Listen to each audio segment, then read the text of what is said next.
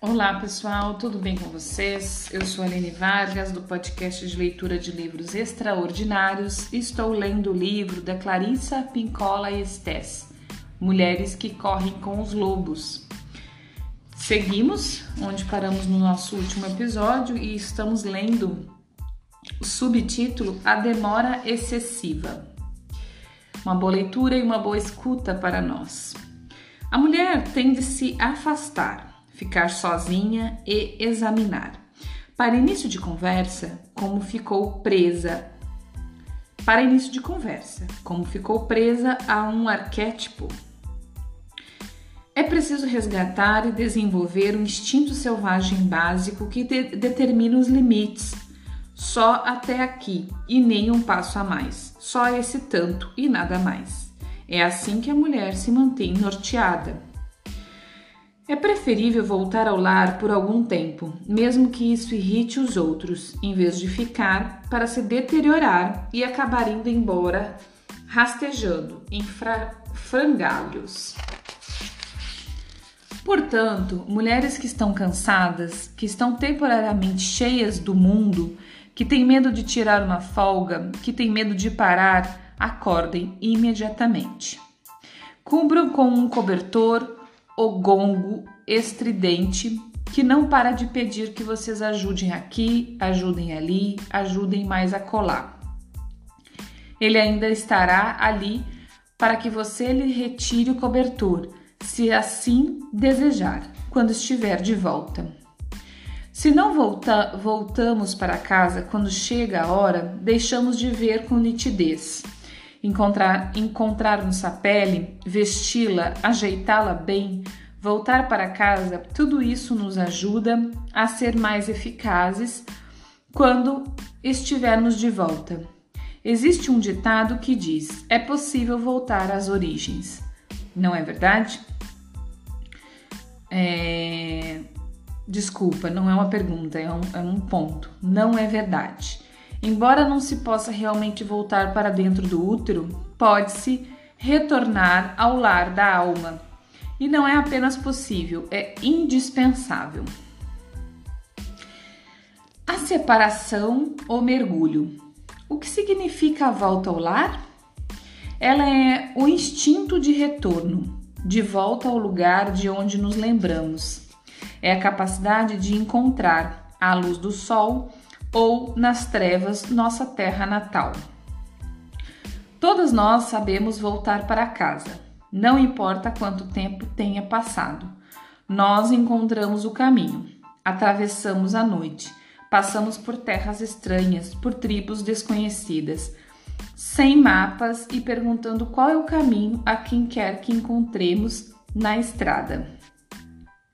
A resposta exata à pergunta de onde fica o lar é mais complexa, mas, de certo modo, ela fica num lugar interno, num lugar em algum ponto do tempo, não do espaço, onde a mulher se sinta inteira. O lar é onde um pensamento ou sentimento pode ser mantido em vez de sofrer interrupções ou de ser arrancado de nós porque alguma coisa exige nosso tempo e atenção. E, pelos séculos afora, as mulheres sempre descobriram inúmeros meios de chegar a ele, de criá-lo para si, mesmo quando seus deveres e afazeres precisam pareciam intermináveis. Aprendi isso na comunidade em que vivi durante a minha infância, em que muitas devotas acordavam antes das cinco da manhã e, nos seus Longos vestidos escuros seguiam pela madrugada cinzenta para ir se ajoelhar na fria nave da igreja, com sua visão periférica protegida por lenços amarrados ao queixo, puxados bem para frente. Elas enterravam o rosto nas mãos avermelhadas e oravam. Contavam histórias para Deus. Conseguiam alcançar a paz, a força e o insight. De vez em quando, minha tia Catherine me levava com ela. Quando um dia eu lhe disse: É tão calmo e bonito aqui, ela piscou enquanto fazia com que eu me calasse. Não conte para ninguém. É um segredo importantíssimo. E era mesmo, porque o trajeto até a igreja na madrugada e o interior sombrio da nave era os dois únicos lugares naquela época em que era proibido perturbar a mulher. É correto e conveniente que as mulheres procurem, liberem, conquistem, criem, conspirem para obter e afirmem seu direito à volta ao lar. O lar é uma sensação ou uma disposição constante que nos permite vivenciar sensações não necessariamente mantidas no mundo concreto. O assombro, a imaginação, a paz, a despreocupação, a falta de exigências, a liberdade de estar afastada da tagarelice constante. Todos esses tesouros do lar deveriam ficar armazenados na psique para seu uso futuro no mundo objetivo. Embora existam muitos lugares físicos onde a mulher pode ir para tatear o caminho de volta a este lar especial, esse lugar físico específico não é o lar. Ele é apenas o veículo que embala o ego para que ele adormeça e nós possamos percorrer o resto do caminho sozinhas. Os veículos com os quais e através dos quais a mulher chega ao lar são muitos: a música, a arte, a floresta, o vapor do mar, o nascer do sol, a solidão. Todos eles nos levam à volta a um mundo interior benéfico que tem ideias, organização e sustentação própria. O lar é a pura vida instintiva que funciona tão bem quanto uma engrenagem bem azeitada onde tudo é como deveria ser, onde todos os ruídos parecem certos. A luz é boa e os cheiros nos acalmam em vez de nos, de nos deixarem alarmadas. Não é importante como passamos o tempo neste retomo, neste retomo. O que é essencial é qualquer coisa que propicie o equilíbrio. O lar é isso. Não há só tempo para contemplar, mas também para aprender a descobrir o esquecido, o enterrado, o que está fora de uso. Ali podemos imaginar o futuro e também nos debruçar sobre os mapas de cicatrizes da psique, descobrindo o que levou ao que e onde iremos em seguida. Como colocou Adrienne Rich a respeito da volta ao self em seu poema evocativo um outro poema aqui que eu vou traduzir depois, tá? Amanhã eu trago. É... Vou seguir. O que posso lhe dizer de mais importante quanto ao momento certo desse ciclo de volta ao lar é o seguinte: quando está na hora, está na hora.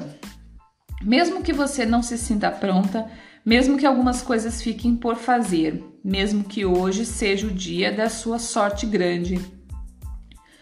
Quando chegou a hora, chegou a hora.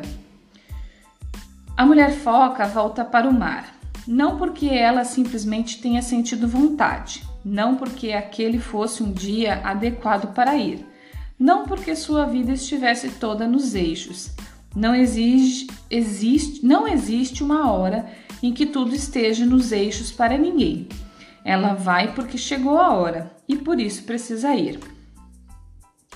Todas nós temos nossos métodos preferidos para nos convencer a não tirar o tempo necessário para a volta ao lar. No entanto, quando resgatamos nossos ciclos instintivos e selváticos, ficamos sob a obrigação psíquica de organizar nossa vida para que possamos vivê-la cada vez mais em harmonia. Discussões sobre a conveniência e a inconveniência da despedida para a volta ao lar são inúteis. A verdade é que, quando chegou a hora, chegou a hora.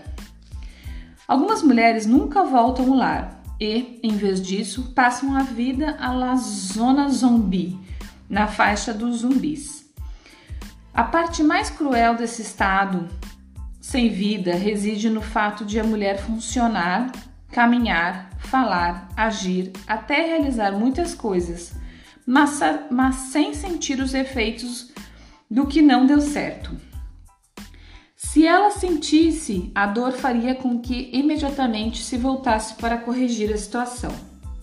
No entanto, não é isso que ocorre. A mulher nesse estado segue em frente com dificuldade, com os braços estendidos, defendendo-se da dolorosa perda do lar. Cega e, como dizem nas Bahamas, ela se tornou esparate, querendo dizer que sua alma partiu sem ela e a deixou com uma sensação de não ser inteiramente sólida, por mais que se esforce.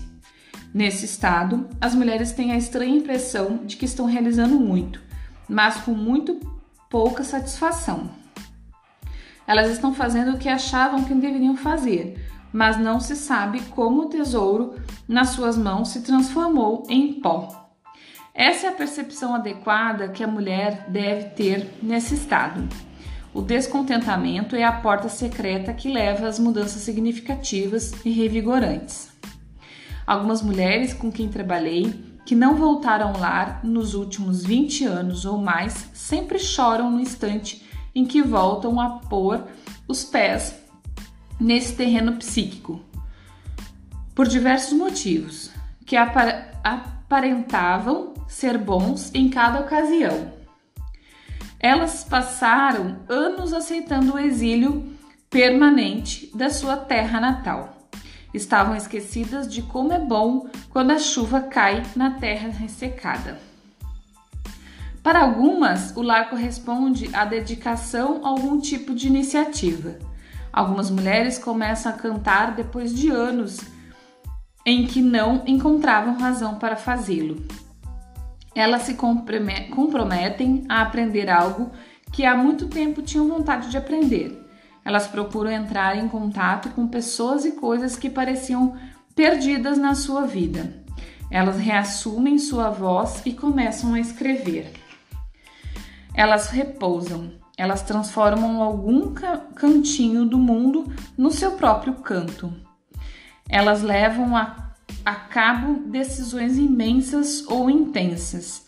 Elas fazem coisas que deixam sua marca. Para algumas mulheres, o, lar é a floresta, o deserto, o mar. Na realidade, o lar é holográfico. Ele está com todo o seu potencial, até mesmo numa única árvore, árvore, num cacto solitário na vitrina de uma loja de plantas, num lago de água parada. Ele também está com todo o seu potencial numa folha amarela caída no asfalto, num vaso de barro vermelho à espera de um feixe de raízes, numa gota d'água na pele. Quando você concentrar os olhos da alma, verá o lar num grande número de lugares.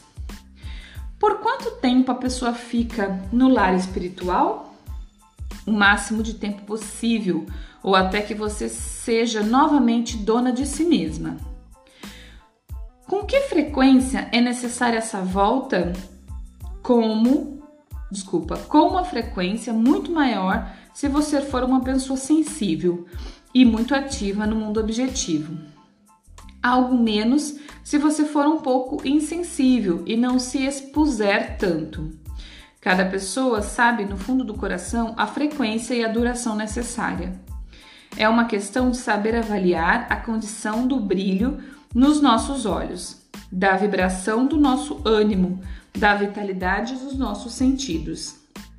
Como equilibramos a necessidade da volta ao lar espiritual com a nossa vida de rotina? Basta que planejemos previamente o espaço para o lar espiritual nas nossas vidas. É sempre surpreendente como é fácil para a mulher arrumar um tempo. Quando ocorre uma doença na família, quando uma criança precisa dela, quando o carro enguiça, quando ela tem uma dor de dente. É preciso que demos o mesmo valor à volta ao lar.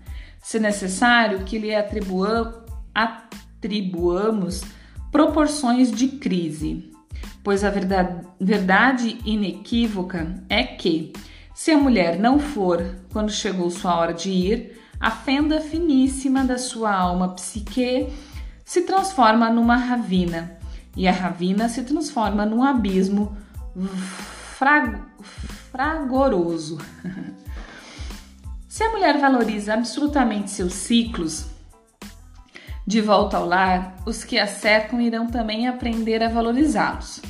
É verdade que podemos alcançar um nível significativo de volta ao lar quando tiramos algum tempo longe da monotonia da rotina diária, num tempo que não pode ser interrompido e que é exclusivamente nosso. Só que exclusivamente nosso tem significados diferentes para mulheres diferentes. Para algumas, estar num aposento com a porta fechada, mas ainda estando acessível aos outros, já é uma boa volta ao lar. Para outras, porém, o lugar de onde elas podem mergulhar precisa estar livre até mesmo da menor interrupção. Nada de mamãe, mamãe, onde estão os meus sapatos? Nada de querida, estamos precisando de alguma coisa do mercado? Para esse tipo de mulher, a entrada para o lar profundo é evocada pelo silêncio. Nome molestes, silêncio absoluto, com S maiúsculo e A maiúsculo. Para ela, o barulho do vento passando por um grande bloco de árvores é silêncio. Para ela, o ruído é um córrego da montanha. O ruído de um córrego da montanha é silêncio. Para ela, o trovão é silêncio. Para ela, a ordem normal da natureza, que nada pede em troca, é o silêncio revigorante. Cada mulher escolhe tanto como pode, quanto como deve. Então, paramos por hoje, pessoal. Deu nosso tempo. Ainda estamos nesse subtítulo é, que começamos a separação, o mergulho. Amanhã eu volto. Amanhã não, né? Hoje é sexta. Amanhã eu não faço episódio. Eu não faço episódio no sábado, domingo. Então na segunda eu volto é, traduzindo esse é, poema que ficou aqui, tá? Vou anotar aqui, traduzir. Bom dia, boa tarde, boa noite. Muito obrigada. Até o próximo episódio.